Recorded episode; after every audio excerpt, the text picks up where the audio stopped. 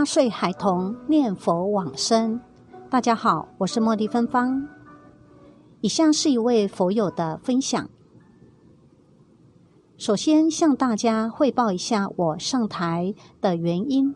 今年正月初七，也就是大悲古寺第一个佛期的第一天，我不到八岁患白血病的孩子，在大悲古寺往生堂往生了。孩子走后，很多同修向我要孩子往生法会的光碟，说孩子往生的非常好，很殊胜，这么小就能念着佛号自在往生，这能给许多修净土法门的同修增加信心。所以我就决定今天上台和大家分享孩子往生的事迹，同时也是想给同修们留下一套完整的视频资料。今天我想以我自己的亲身经历告诉同修们，该做的事情一定要做，不能做的事情千万不能做。我们来到大悲古寺，在门口就可以看到这样几个醒目的大字：“诸恶莫作，众善奉行。”这是佛的教诲，我们一定要依教奉行。下面我简单说一下孩子的病况及来这里的因缘。孩子在两岁时查出患有急性淋巴细胞白血病，我们到医院给孩子化疗将近三十次，历时近五年。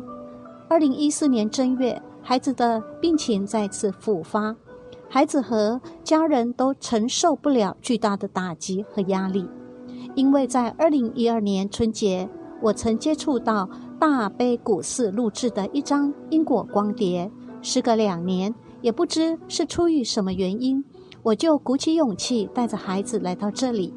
二零一四年刚来的第一个月，我在往生堂发心干活儿，孩子就自己到流通处借了卡通光碟看，其中有介绍西方极乐世界的，有介绍地狱的，有讲因果的，这些都为孩子后来的往生打下了基础。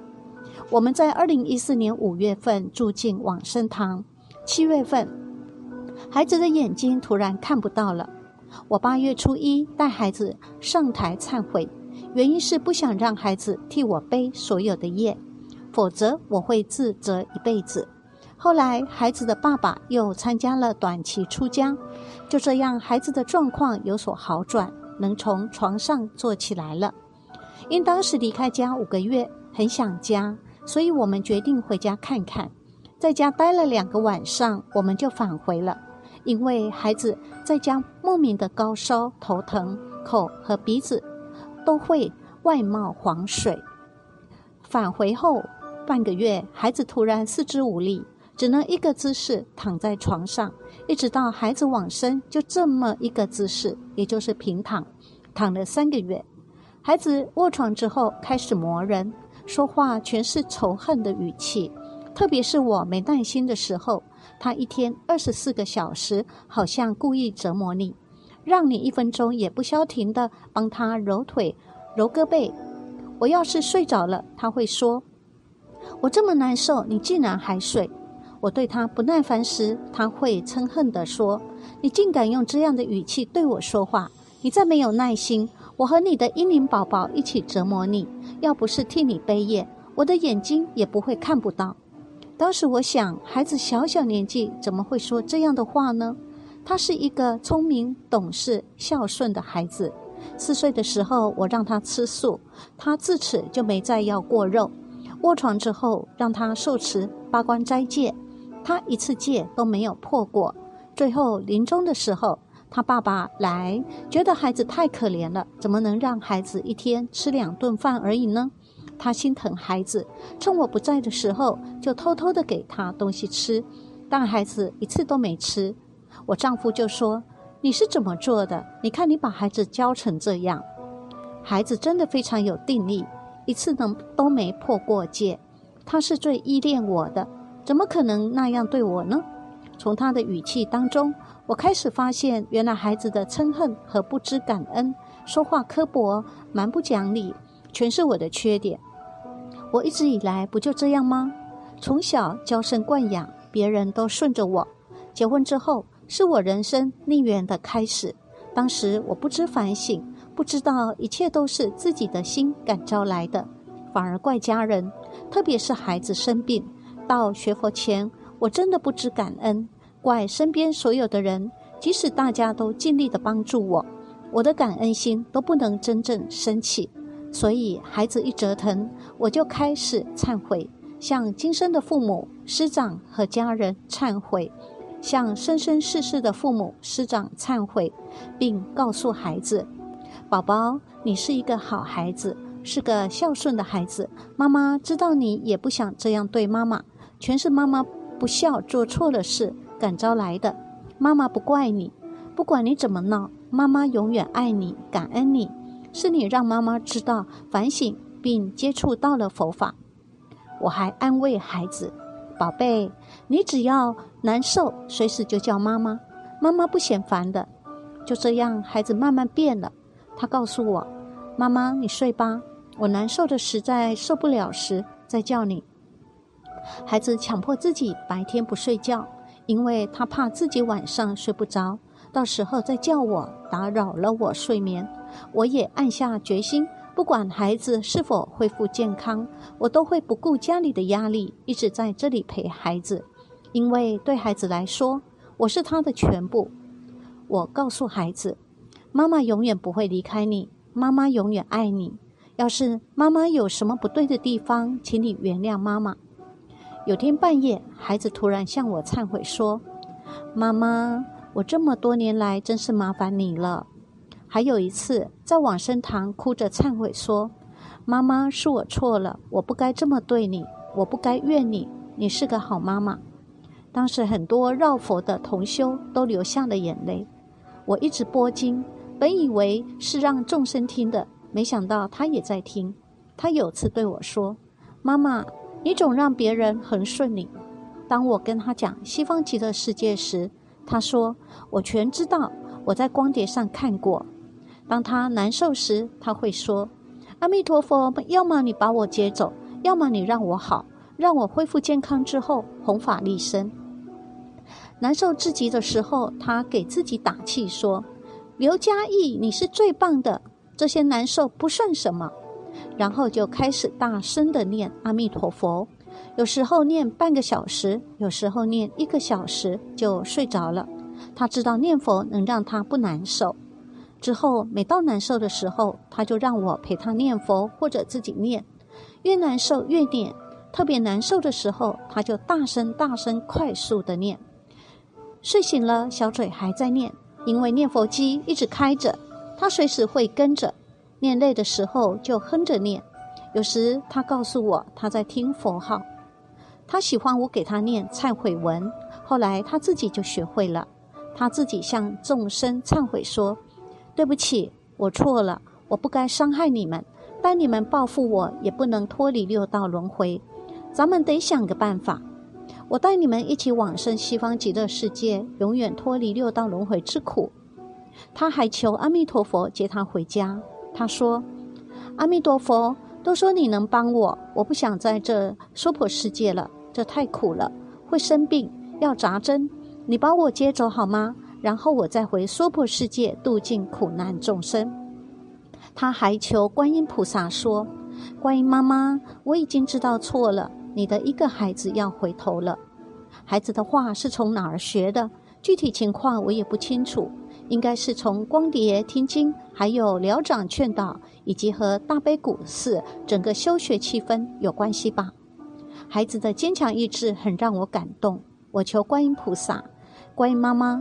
我们几千里来到这里，就是想让孩子脱离轮回，想让有缘的众生脱离轮回。否则，我不让孩子走，宁愿他永远，宁愿永远伺候着他。因为孩子从小对我就很依恋，我就告诉他：“宝宝，这世界上只有阿弥陀佛能帮你，医生不能，妈妈不能。妈妈要是能帮你，妈妈宁愿拿自己的命去换你的命。你要记住哦。”难受的时候要想阿弥陀佛，念阿弥陀佛。特别是临终时，也就是上不来气的时候，那是决定你到哪一道的关键时刻。一定要记着念阿弥陀佛。不管你看到什么，那都是假的，都是骗你的。别怕，一定要等阿弥陀佛来，只能跟阿弥陀佛走哦。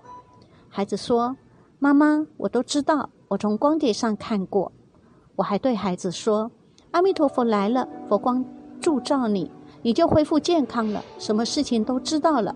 你先到西方极乐世界去了以后，如果想妈妈了，随时都可以回来看妈妈，并且只有这样才能永远和妈妈在一起。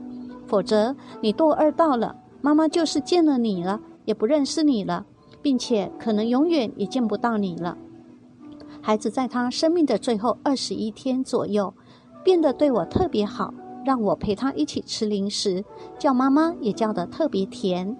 最后十天，让他爸爸用他自己的零用钱给我买我最爱吃的零食，买我最喜欢戴的小吃饰品。怕我近视眼看不清楚东西，就让他爸爸给我买小手电筒，还问我什么时候过生日，天真的说。妈妈，你过生日的时候，我就从西方极乐世界回来了，给你买衣服、买项链、买蛋糕，给你炒菜、做长寿面。在孩子生命的最后几天，尤其是四大分离的时候，很痛苦，但他一直头脑清醒，并且很坚强。极其痛苦的时候，告诉我：“妈妈，我心疼。”我让他念阿弥陀佛，他就念。他还说：“有人不让他念佛。”我知道这是障碍，但他关键的时候真的能提起佛号，并且认为自己不行的时候，就马上让我把寮长给叫过来。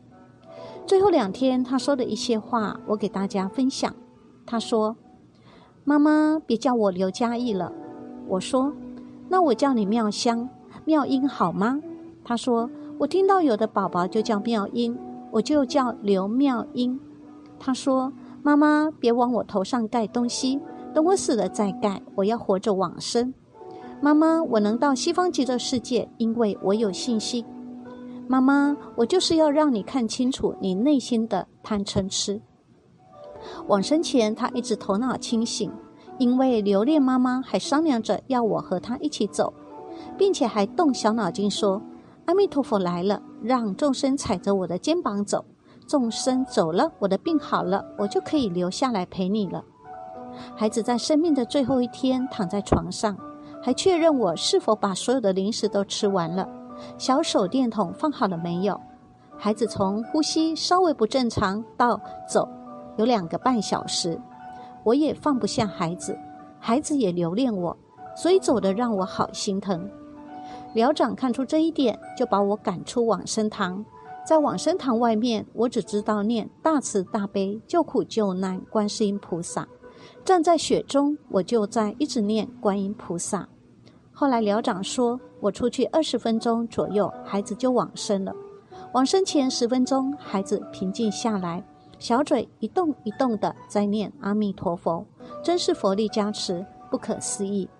寮长根据孩子的气息和动作，孩子知我们。在来到大悲谷寺一个多月的时候，就发现孩子的面相开始在变，他的脸颊开始出现小白块，小白块逐渐逐渐的扩大，到最后整个小脸都变得特别嫩、特别白。另外，孩子原来是单眼皮，眼睛还比较小，不知道什么时候就变成双眼皮了。大家都跟我说：“你的孩子怎么变得越来越漂亮了？”孩子往生后比往生前还漂亮庄严。火化之后，孩子的骨头是粉色的。在看孩子骨灰的时候，寮长和同修们都闻到了清香。孩子的走让我明白，这个孝道要是做不好，就会有一连串的灾殃；这个孝道要是做好了，真的做圆满了，就成佛了。这个孝真的包含了很多很多的含义，就是因为我当初不孝。所以感召到今天，孩子离我而去。其实我学佛也没有学明白。如果学明白了，就会深信因果，断恶修善，自己转变命运了。就像了凡先生一样，我今天上台，鼓起勇气给大家分享一下我的感受，奉劝大家，也就是各位同修们和天下人都要好好尽孝。